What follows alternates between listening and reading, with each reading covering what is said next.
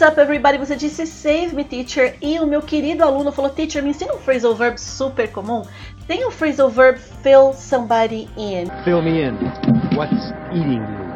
Já ouviu falar nele? Ele é mais comum do que você imagina. E ele quer dizer me conta tudo, quero saber tudo o que aconteceu. Então, por exemplo, imagina que teve uma festa fantástica e eu não pude ir. Eu vou chegar na minha amiga e eu vou falar: So, you went to the party yesterday, fill me in. Então, você foi na festa ontem? Me conta tudo, quero saber de tudo. Fill me in. Me contar tudo sobre alguma coisa que aconteceu. Alright, fill me in. Usa esse phrasal verb lá nos comentários and see you next time!